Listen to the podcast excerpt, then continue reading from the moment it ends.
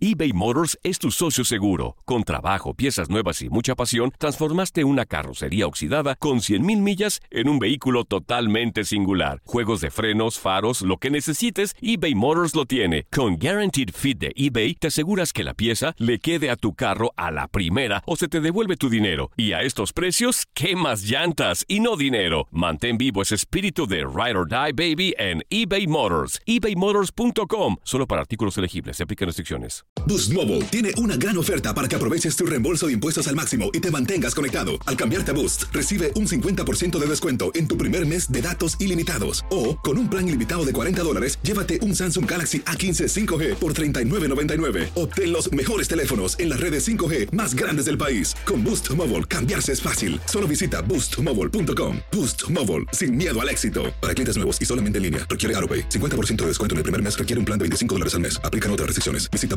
boostmobile.com para detalles. Ohio, ready for some quick mental health facts? Let's go. Nearly 2 million Ohioans live with a mental health condition. In the U.S., more than 50% of people will be diagnosed with a mental illness in their lifetime. Depression is a leading cause of disability worldwide.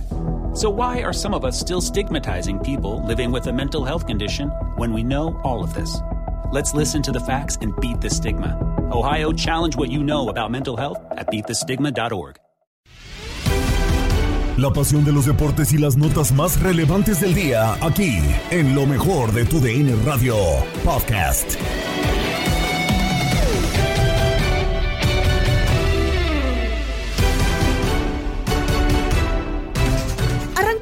Semana cargada de información deportiva y en el podcast Lo mejor de tu DN Radio tenemos lo más destacado. Gabriela Ramos les da la bienvenida. Diego Coca tuvo su segunda prueba de fuego con el Tri al aparecer en el Estadio Azteca y sacar empate ante Jamaica. El resultado le permitió calificar al Final Four de la CONCACAF Nations League, aunque no fue aceptado por la afición. Así lo platicaron en línea de cuatro Diego Peña, Ramón Morales, Pedro Antonio Flores y Lalo Luna. Así debutó Diego Coca al frente de la Selección Nacional de México vamos a tenerle que escarbar bastante a todo esto que ha sucedido en 180 minutos con el eh, conjunto nacional mexicano. Al final, yo tengo una duda, capitán Ramón Morales. ¿Cuál era el objetivo de esta fecha FIFA? Porque unos dicen, es que son dos partidos con Diego Coca, pero yo veo la selección nacional de México en el Final Four de Las Vegas. Es que... México no pierde de arranque, ¿no? Sí, sí, no pierde. Eh, quizá no gusta. Okay. Hay muchas situaciones positivas y negativas que, que, como está la selección, creo que nos lamentablemente se inclinan más hacia lo negativo por el, el pensamiento de la gente. Eh, ¿Qué pasa si hubiera salido desde un inicio así con los de estos bien puestos y, y hacer algo diferente en la selección, como salir el mero mero y decir, el objetivo de Coca es en este momento o en el objetivo de Coca en tres años o lo que tú quieras, es lo que sigue inmediatamente es calificar a la Final Four y me vale un pepino como sea.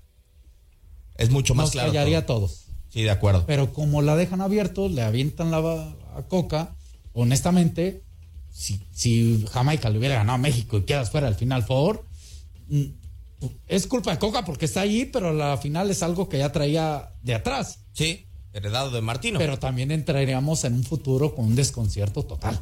¿Por qué lo pregunto, Lalo? Porque al final de cuentas, qué injustos seríamos si empezamos a culpar a Diego Martín Coca de lo que sucedió en estos dos partidos, salvo tu mejor opinión, porque al Tata Martino le tocó arrancar con amistosos, a Osorio le tocó arrancar contra El Salvador en una clasificación de 10 partidos rumbo a una Copa del Mundo. En su momento a otros entrenadores les ha tocado arrancar diferente. Yo creo que va más la reacción, por ejemplo, ayer de la gente en el estadio, que tenemos que resaltar, fueron más de 60 mil a la Azteca, independientemente de las promociones que se ejecutaron, que le salieron perfectas a la gente de la federación, yo creo que la gente iba muy sobre la línea de aplaudir o de abuchear, dependiendo lo que pasara en el terreno de juego, ¿no? Porque me comenta Gibran Araige, que ayer estuvo en la transmisión ahí con todos los reportes desde la cancha, que al momento de dar las alineaciones de la selección mexicana hubo abucheos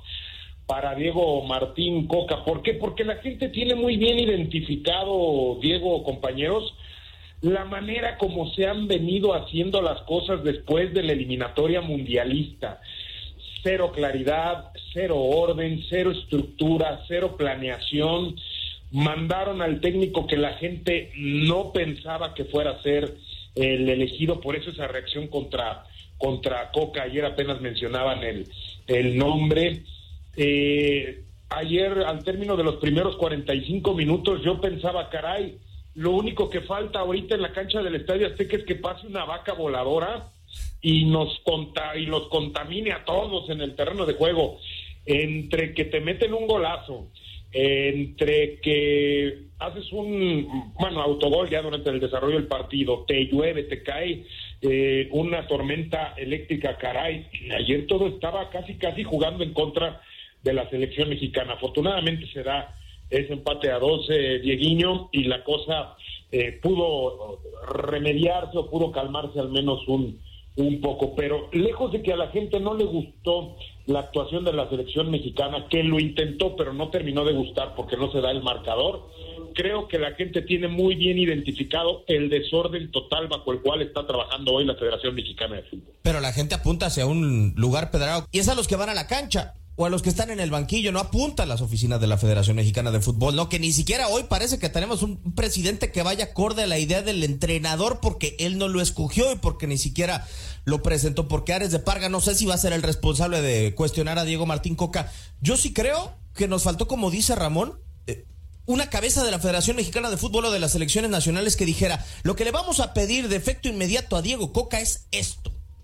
Y no lo hay, a ver eh, eh, eh, es, es, un tema, híjole, a veces se nos olvida, ¿no? El tema, la selección mexicana de fútbol siempre es, es una olla hirviendo, ¿no? Y el que llegue siempre va a tener una presión extra, siempre va a tener los reflectores puestos, los cuestionamientos puestos. A mí me parece que lo que ocurrió el día de ayer en, la cancha del Azteca fue el, el, castigar a la selección mexicana de fútbol por lo que hizo en Qatar, ¿eh? O sea, fue el reencuentro de la afición con, con su selección. Un año después. Y, y, y, o sea, pero no, no, en diciembre. O sea, en diciembre. En diciembre, o sea, el, ah, el fracaso que tuvieron. Pero no los veías desde hace un año, entonces te la guardo, te la guardo, te la guardo. Pero tú te das cuenta, dices, el fracaso en Qatar, la, la afición estaba esperando volverlos a ver para reclamarles, para manifestarse. Y eso, eso se nota se nota desde que dan las alineaciones, ¿no? Y, y son los mismos los que estuvieron en la cancha, los que no pudieron cambiar la historia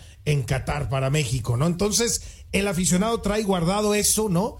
Y le sumas que arrancas perdiendo, y le sumas que viene un autogol, y, que no puede entrar la pelotita, bueno, pues la gente se agarra, ¿no? Yo, yo creo que aquí eh, eh, el tema con Diego Coca, bueno, se tendrá que ir cambiando esto con resultados. Eh, ¿No quieres abucheos? Gana, ¿no? O sea, conviértelos. Yo no sé si ya sea suficiente, Pedro. Yo creo que sí. Eh, eh, mira, yo siempre he puesto este ejemplo, eh, el tema de Omar Bravo, con, con, cuando juega en el Atlas. Ese sí era un entorno complicado, ¿eh? Un entorno donde, híjole, bueno, la cosa era muy difícil. no lo querían, cada que tocaba la pelota eran abucheos, no querían ni siquiera que saliera con la playera puesta a la cancha. ¿Y qué terminó siendo Omar Bravo? Con goles, con actuaciones cambió sus abucheos por aplausos. La gente del Atlas terminó aplaudiéndole a Omar Bravo por el gran torneo que tuvo ese Atlas de Tomás Boy, ¿no? Ahora, con la selección mexicana, el jugador tiene que darse cuenta de eso. Cambia sus abucheos con actuaciones en la cancha y trata de voltear ese, ese castigo que te están dando por lo que la era Tata Martino te dejó, ¿eh? Sobre estos abucheos que padecieron los jugadores del Tri al término del partido este domingo, Diego Balado opinó en Misión Fútbol con Gabo Sainz. Eh, bueno, le vi cosas buenas y le vi cosas malas. Em, obviamente lo, lo, de Surinam eh, por momentos fue bastante pobre. Em, el día de ayer, em, y me enfocaría más un poquito en, en, el partido frente a Jamaica, porque primero, bueno, eh, Jamaica es un rival que si bien está por debajo de México en el ranking y eh, sabemos que futbolísticamente eh, está a la baja eh, en los últimos años comparado por ejemplo con aquel equipo de Jamaica que llegó a la Copa del Mundo en el 98 es un equipo que en los últimos tiempos le ha generado bastantes problemas a México y eso no fue la excepción. Ya le había hecho algún buen partido en el Azteca en la última eliminatoria este, ya le había empatado en alguna otra eliminatoria en el Azteca también, en aquella con tantos problemas cuando el Chepo de la Torre era el entrenador de México en el 2013 y mm, el día de ayer eh, yo creo que fue un, equipo jamaiquino que saltó al campo con la idea de faltarle el, respeto a México, o sea, de tratar de jugarle de igual a igual, puso bastante gente en ataque eh, y así lo complicó, por momentos teniendo la pelota, aunque fue por momentos nada más, apostando a las contras, consiguiendo un par de goles en la primera mitad y exponiendo los problemas defensivos de esta selección mexicana. Y te diría que me enfoco más en este partido de México, no solo por Jamaica, sino también porque pensando en cuál es el once ideal en la cabeza de Coca, eh, yo creo que se reservó a ese once tipo, eh, puede ser con uno, dos, tres cambios, pero creo que se guardó a ese equipo, a ese once al que quería mostrar frente a la gente para el partido del día de ayer. Y es un equipo que a mí me mostró dos caras creo que bastante marcadas y más en el segundo tiempo. Un equipo muy endeble en el sector defensivo, cometiendo muchos errores y que en ataque mostró por momentos buenas combinaciones, buenas triangulaciones, buen juego asociativo. Tuvo posibilidades de ganarlo el partido, como tuvo posibilidades de perderlo también. Eh, ahí está el desequilibrio y el desbalance, ¿no? Que puede llegar a ser un poquito el titular de con qué me quedo de México en estos primeros dos partidos, ¿no? Es un equipo por ahora sin equilibrio, un equipo que tiene buenos momentos de ataque, pero que en defensa también tiene muy malos momentos. Sí, y, y, lo entiendo el tema, el tema defensivo. Eh, por ejemplo, en el primero mucha gente le achaca el gol a Ochoa. Yo creo que estaba adelantado porque ahí tiene que estar. Se sorprende porque es un remate muy lejano y bueno, un zapatazo muy bueno de Reed pero yo no le echaría la culpa ahí. No sé si en el segundo gol eh, pudo haber salido, estaba en el área pequeña y, creo que ahí pudo haber salido por la pelota, tratar de hacer algo diferente, un arquero así puede hacerlo. Eh, y Edson Álvarez más preocupado por estarse aventando con un futbolista de, Jamaica que, tratar de, defender bien, mal perfilado y bueno, termina metiendo la pelota en su arco. Me preocupan los temas defensivos, creo que eso puede ser, pero adelante, pues no aparece Raúl no aparece, bueno, Santiago lo mantuvo en la, en la banca, eh, no aparece Raúl, no aparece Henry Martín, porque también no le llegan pelotas, un delantero tiene que surtirse de, balones, no aparece Lozano o intentó por lo menos pegándole ya al travesaño, también otro de Laines, pero bueno, la falta de goles es muy clara en el equipo mexicano, Diego. Eh, mira, em, hablar de falta de gol cuando convirtió dos goles en un partido, yo creo que lo que falta es eficacia, o sea, porque tuvo algunas oportunidades. Raúl tuvo un par, una muy clara. Eh, también, como decís, dos golpes de, del balón en el travesaño, en remates de larga distancia. Eh, mostró algunas cosas interesantes. Lo que pasa es que sigue, sigue buscando ese centro delantero. O sea, Raúl Jiménez está obviamente eh, pasando por uno de sus peores momentos, en sus peores estados de forma en su carrera, ¿no? Desde la lesión para acá, lamentablemente, nunca volvió a ser el jugador que había sido previo a ese golpe que recibió en la cabeza. Eh, le ha costado muchísimo y hoy hay poca justificación para que sea parte de esta selección. Había muy poca para llevarlo al Mundial de Qatar y yo creo que sigue por la misma vereda, ¿no? Sigue por el mismo lado. Eh, para mí Santi Jiménez, si vas a hacer las cosas seriamente hoy, está ante Henry y eh, Martín y, Santi Jiménez, pero tal vez por el tema de que está en Europa, yo, yo partiría con Santi Jiménez como el, como el nueve titular. en los primeros partidos donde ayer creo que también uno, eh, en la lectura que le puede llegar a hacer a las decisiones de Coca, se da cuenta que no quiere jugar con dos centrodelanteros, o sea, que no quiere jugar con dos nueve, ¿no? que prefiere apegarse al 4-3-3, jugando con extremos. Eh, a mí lo del Chucky me gustó, eh, creo que fue participativo, fue casi el, el, único que provocaba desequilibrio en el, en el mano a mano. Eh, que intentaba eh, encarar, que buscaba en la propuesta. El primer gol llega por una pared que él construye con Chávez por la banda izquierda.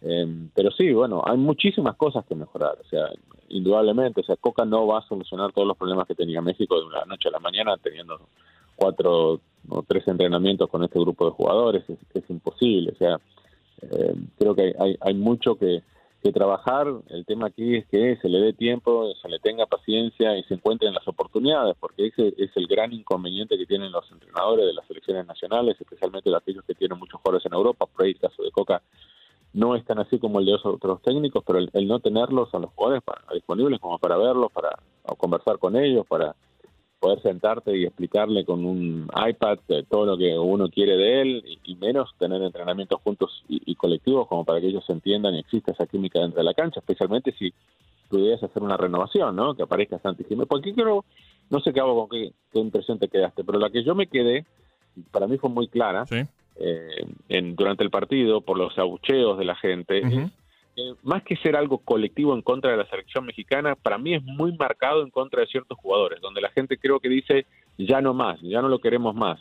Este, como que se olvidó mucho de todo lo bueno de toda la carrera que han hecho en la selección. Algunos casos son más radicales, ¿no? Como el caso de, Raúl Jiménez. Pero también yo creo que lo que está pidiendo la gente es queremos ver caras nuevas, queremos ver a Acevedo en el arco, a Santos Jiménez de nueve, ya no queremos más por ahí a, Memo, no lo queremos más a Raúl Jiménez, no lo queremos más a tal.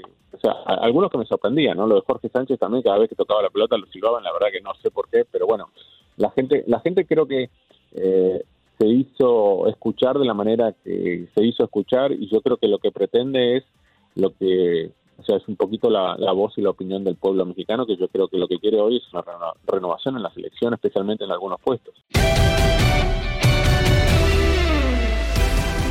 La actividad de la fecha FIFA continúa este lunes con las eliminatorias de la Euro 2024. Por tu DN Radio, escuchaste el triunfo 1 por 0 de Francia sobre Irlanda. Así, los franceses son primeros del sector B. Y Francia, que gana 1 por 0 con el gol de Pavar. Ramón Morales nos cuenta qué pasó en el partido. Sí, en el partido, la verdad, el primer tiempo no pasó nada. Ninguno de los dos equipos pudo tirar a portería.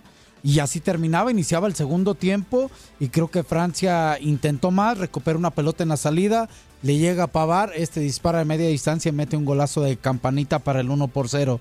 Intenta al final el equipo irlandés, tiene por ahí una opción de un cabezazo que para muy bien el portero Mañón pero no pudo hacer nada más y Francia se lleva un partido, una victoria muy importante 1 por 0. Muy importante que lo coloca en la primera posición del grupo y bueno, mandando ahí prácticamente hasta junio que van a verse otra vez las caras. Ramón, como siempre, un placer, muchas gracias. al contrario, gracias. Bueno, pues ahí está, eh, el conjunto de Irlanda pierde en casa con Francia 1 por 0.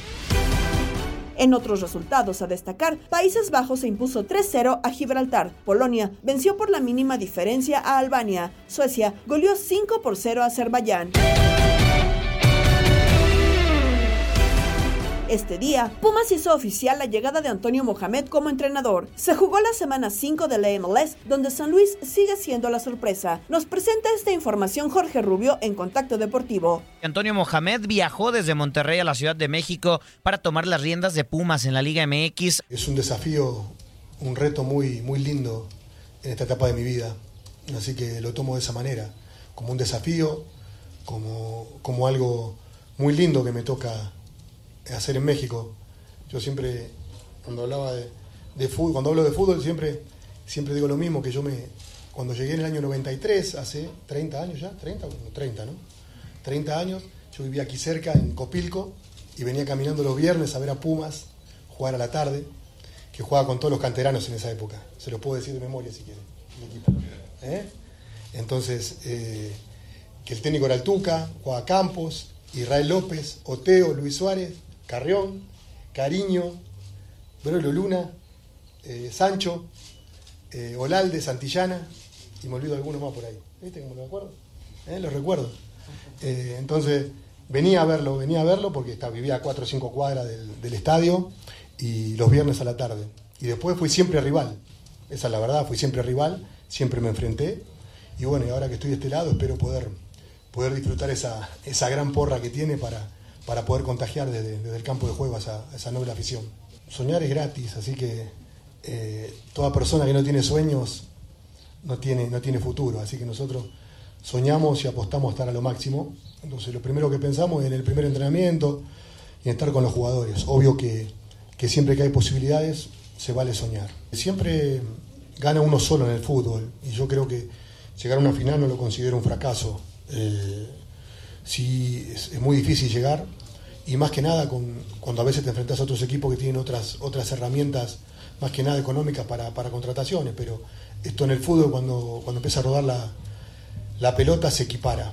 Entonces... Eh, en partido pendiente de la jornada número uno, por otro lado, León le pegó dos goles a uno al Mazatlán. La anotación eh, por parte de Mazatlán fue de Brian Rubio al 80. Por su parte, pues bueno, Ambris se termina poniendo el dos goles a uno definitivo.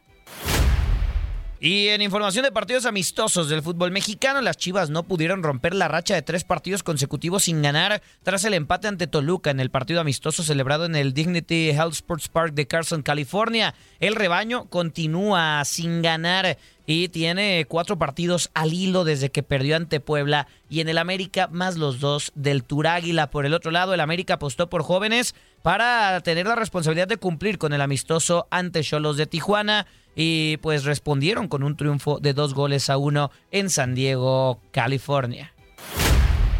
Vámonos ahora con información de la MLS porque San Luis sigue dando sorpresas tras cinco semanas de actividad. Nos cuenta Raúl Guzmán, qué gusto saludarte Raúl. Continúa la actividad de la MLS. Hola, ¿cómo estás? Un placer saludarte a ti, a todos los amigos de Contacto Deportivo. Aquí estamos para charlar un poquito sobre lo que ha sido la quinta jornada de la fase regular de la MLS con la gran sorpresa, con la gran novedad, con la gran historia en la que se ha convertido San Luis. Se roba los reflectores después de que se desarrolló la quinta jornada.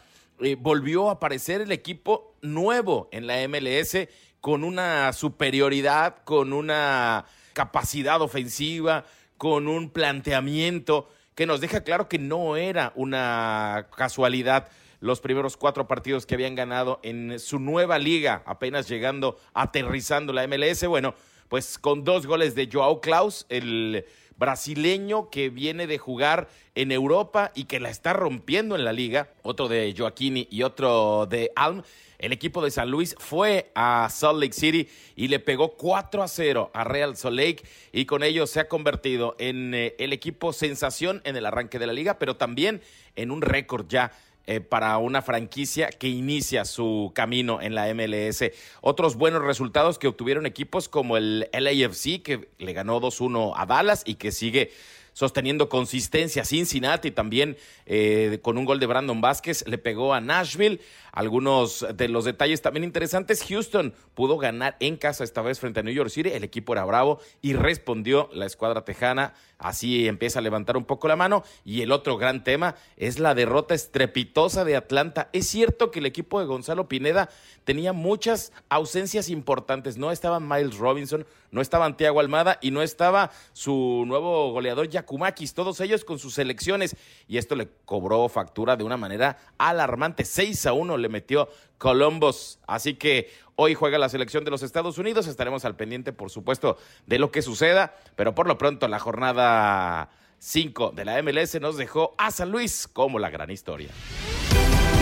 Estás escuchando el podcast de lo mejor de tu DN Radio, con toda la información del mundo de los deportes. No te vayas, ya regresamos. Tu DN Radio, también en podcast. Vivimos tu pasión.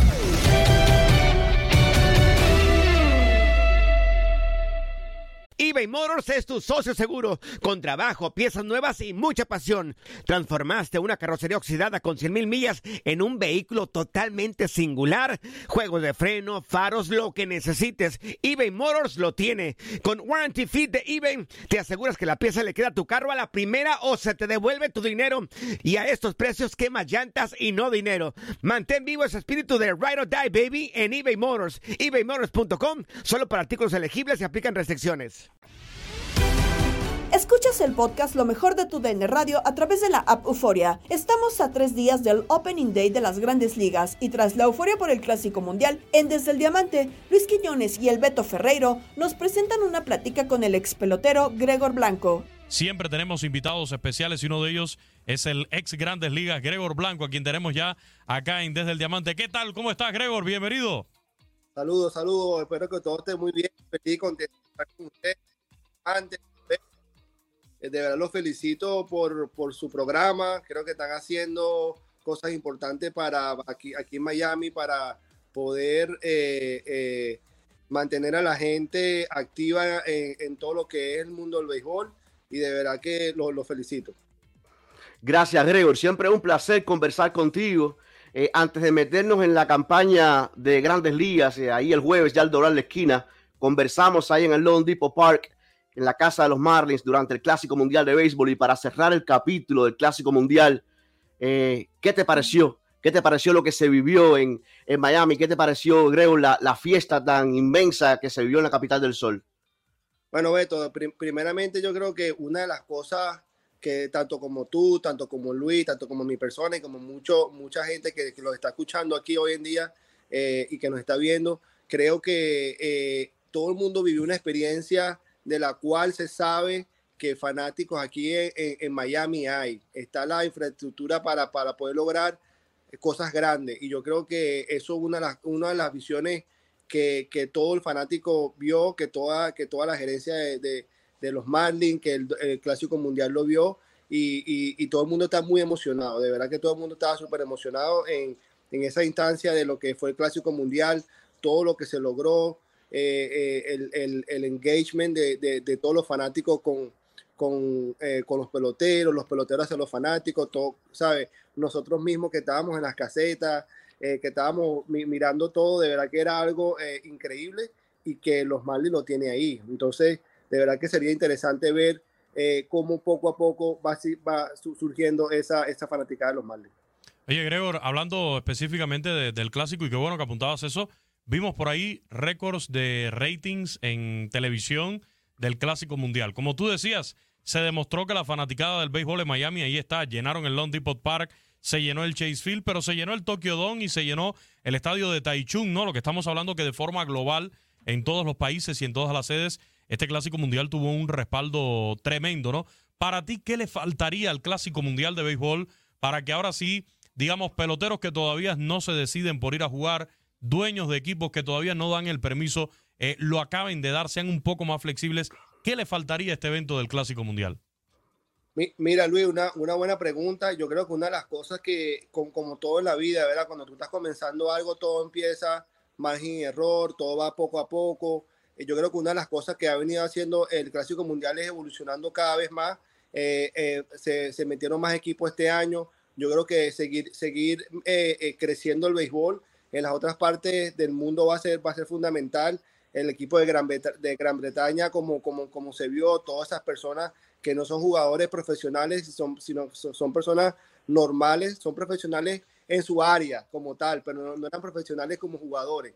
Entonces eh, es algo de verdad bastante bonito lo que tú puedes ver a través de, de, de todo lo que es lo del Clásico Mundial y poder seguir creciéndolo eh, mundialmente, eh, seguir eh, expandiendo para otras áreas. El, el, tema que me, que me estás comentando, Luis, de, de que los jugadores de que los jugadores puedan asistir es algo también de responsabilidad de cada uno. Se vio en este clásico más, eh, más seriedad, se vio eh, equipos mejores formados, eh, lo, los muchachos querían, aunque tenían riesgo, querían, mira, yo igualito voy a representar a mi país. Creo que para ellos es una cuestión de orgullo y, y, y fue algo bastante bonito poder ver. Ya si quieren nos metemos en materia, porque la temporada regular está ya de doblar la esquina a Gregor, Luisito, el próximo eh, jueves.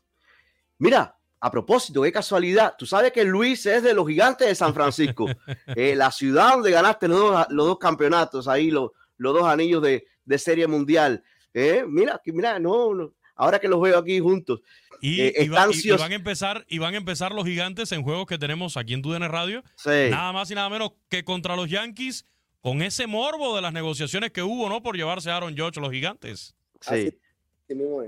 Pero ¿Qué se siente como pelotero ya cuando estás tan cerca de la temporada regular? Eh, Gregor, tú con esas 10 campañas sobre tus hombros, esos dos títulos, eh, los dos anillos descansando en la vitrina, es decir, la semana esa cuando ya sabes que vas a arrancar el béisbol, ¿cómo se prepara uno mentalmente? ¿Qué es lo que se siente en este momento? Bueno, la verdad que yo creo que toda temporada es una temporada nueva y uno, y uno dice, eh, eh, siempre está como esa cosquillita y, y, y, tú te preparas como que si fuera Uh, claro, es un año nuevo, pero es como la primera vez siempre. La primera tú no sabes las expectativas, todos los nervios de, de, de qué te va a traer la temporada, temporadas buenas, temporadas negativas, temporadas más o menos, porque todos sabemos que es béisbol y hay temporadas que, que son temporadas muy buenas, temporadas que te pueden lesionar, temporadas de que a lo mejor no, el rendimiento no es el mismo.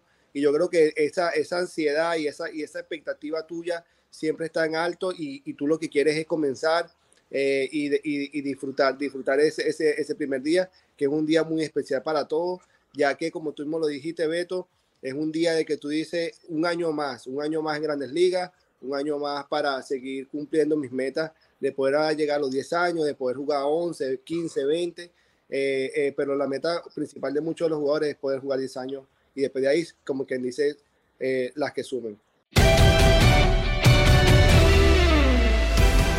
A pesar de lo sucedido en la cancha del Estadio Azteca, el momento emotivo se dio con el homenaje realizado a Javier López Chabelo, quien falleció la mañana de este sábado. Romina Casteni nos comparte en Inutilandia con Toño Murillo, Darín Catalavera y Zuli Ledesma. Muy buenos días, no, no, no, nada de disculpas, al contrario, qué padre poder escuchar a nuestros, pues, radioescuchas, valga la redundancia.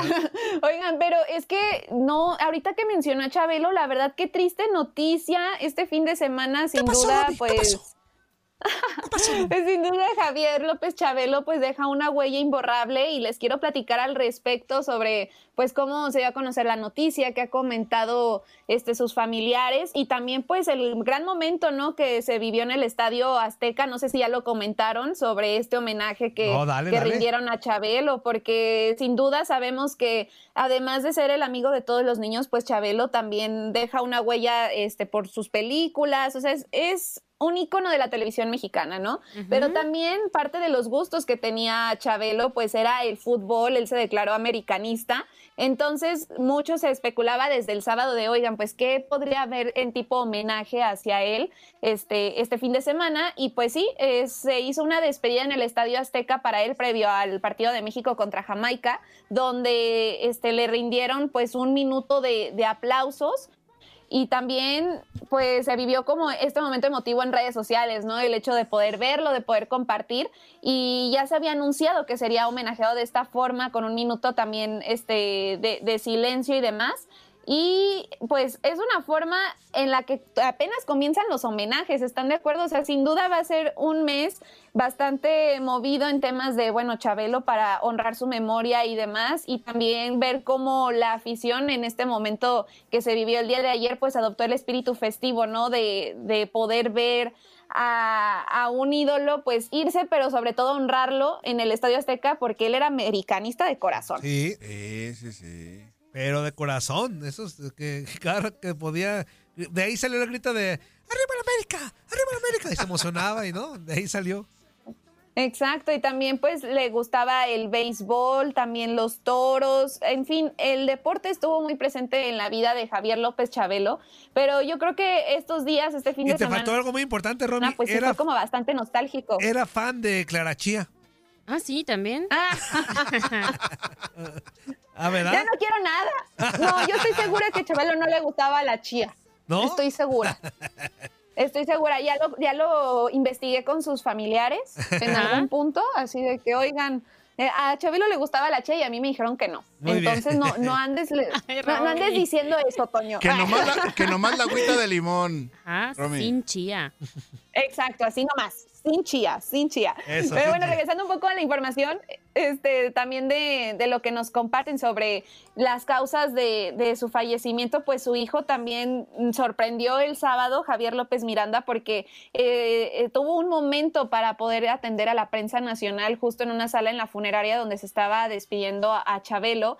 Y aquí pues informó de manera directa al público qué fue lo que pasó con él, porque fue una noticia muy repentina, fue con lo que despertamos el sábado. Entonces él quiso enfatizar que pues la familia está viviendo un momento difícil y que el funeral sería de carácter privado, o sea, el último adiós se ha hecho este fin de semana, pero en una forma privada, porque sabemos que Chabelo era muy eh, muy cuidadoso con su vida privada, o sea, no le gustaba hablar del todo. Incluso ahora con su fallecimiento han recordado momentos incómodos que llegó a tener con reporteros y demás, porque él no quería hablar de su vida privada. Entonces, por supuesto que en este momento donde lo tienen que despedir, su familia está respetando la intimidad y demás. Y también habló sobre los últimos momentos de, de Chabelo, diciendo que pues sí, fue fue un momento demasiado triste y también repentino porque dicen que en la madrugada del sábado comparte Javier López Miranda que su papá tuvo dificultades para respirar y que su mamá lo llamó y corrieron a, buscarlo, lo internaron, lo atendió su médico de cabecera, pero descubrió que su problema no era pulmonar, sino abdominal.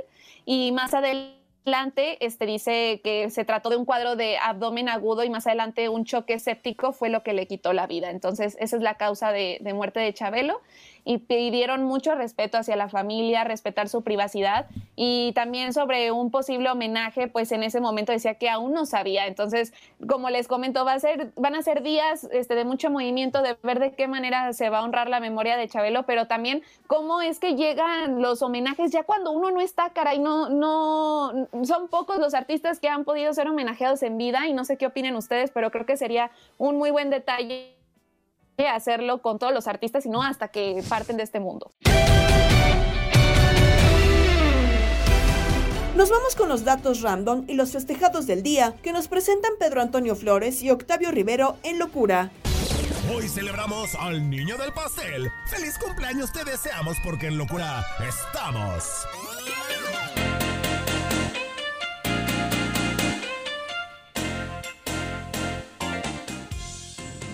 Ok, feliz cumpleaños. ¿Quién cumpleaños el día de hoy? Ni más ni menos uno de mis porteros favoritos de la historia del mundo mundial. En 1986 nace en Westfalia, Alemania, Manuel Neuer. Es uno de los mejores porteros de los últimos tiempos, definitivamente. Nueve veces campeón en la Bundesliga, dos veces campeón de la Champions con el Bayern Múnich y campeón del mundo con Alemania en Brasil 2014. En 1972 nació en Paramaribo, Surinam, por si andábamos con las dudas de que podrían ser potencia mundial. Jimmy Floyd Hasselbank, ¿te acuerdas de este? Un gran Sí. delantero y entrenador neerlandés de origen surinamés, aunque también tiene la nacionalidad inglesa. Jugó en clubes como el Chelsea, Leeds United y Atlético de Madrid. Marcó 234 goles a nivel de clubes y 9 con la selección de Holanda. Jugó el Mundial de 1998 con la Naranja Mecánica. En el 74 nace en Bilbao Giasca Mendieta. Giasca Mendieta, futbolista español de la década del 90, jugó con el Valencia, el Barcelona y la selección de España. Uy, aquí mi, mi novia de siempre. En 1975 nació en Hacienda Heights, California. Stacy Ann Ferguson, mejor conocida como Fergie, vocalista y compositora de los Black Eyed Peas, con quien vendió millones de discos. La banda fue considerada en el número 7 dentro de los mejores artistas del nuevo milenio por la revista Billboard. Hoy nomás. Genial. Guapísima ella, ¿no? Genial lo de lo de Black Eyed Peas y, y- y Fergie, ¿no? Sí. Aparte, bueno, pues es una banda que pues marcó también toda una época. Sin duda alguna, pues feliz cumpleaños a Fergie. Que pues ya no está tan jovencita, No, ¿eh? ya, ya le está pegando, al- ya está cerca del, del quinto Ya piso, está, Pedro. ya está, pero se sigue viendo todo dar. Tal día como hoy.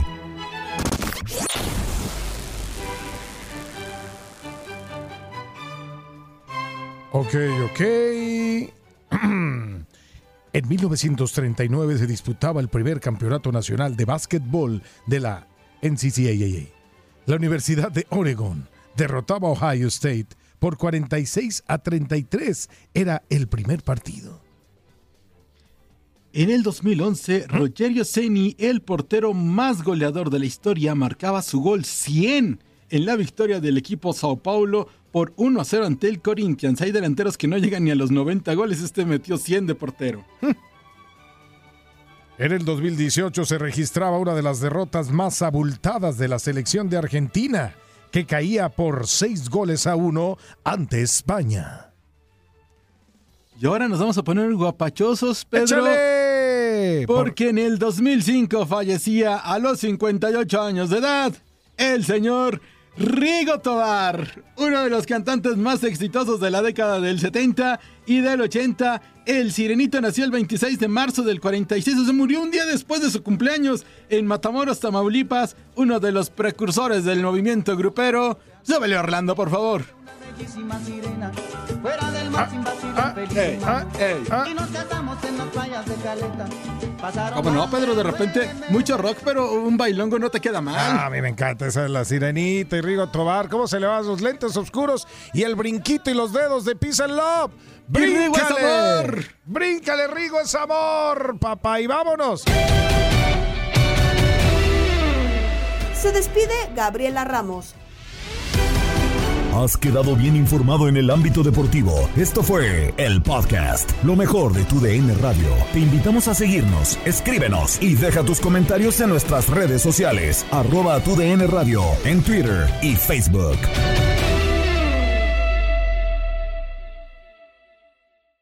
Boost Mobile tiene una gran oferta para que aproveches tu reembolso de impuestos al máximo y te mantengas conectado. Al cambiarte a Boost, recibe un 50% de descuento en tu primer mes de datos ilimitados. O, con un plan ilimitado de 40 dólares, llévate un Samsung Galaxy A15 5G por $39.99. Obtén los mejores teléfonos en las redes 5G más grandes del país. Con Boost Mobile, cambiarse es fácil. Solo visita boostmobile.com. Boost Mobile, sin miedo al éxito. Para clientes nuevos y solamente en línea, requiere AroPay. 50% de descuento en el primer mes requiere un plan de 25 dólares al mes. Aplican otras restricciones. Visita para detalles.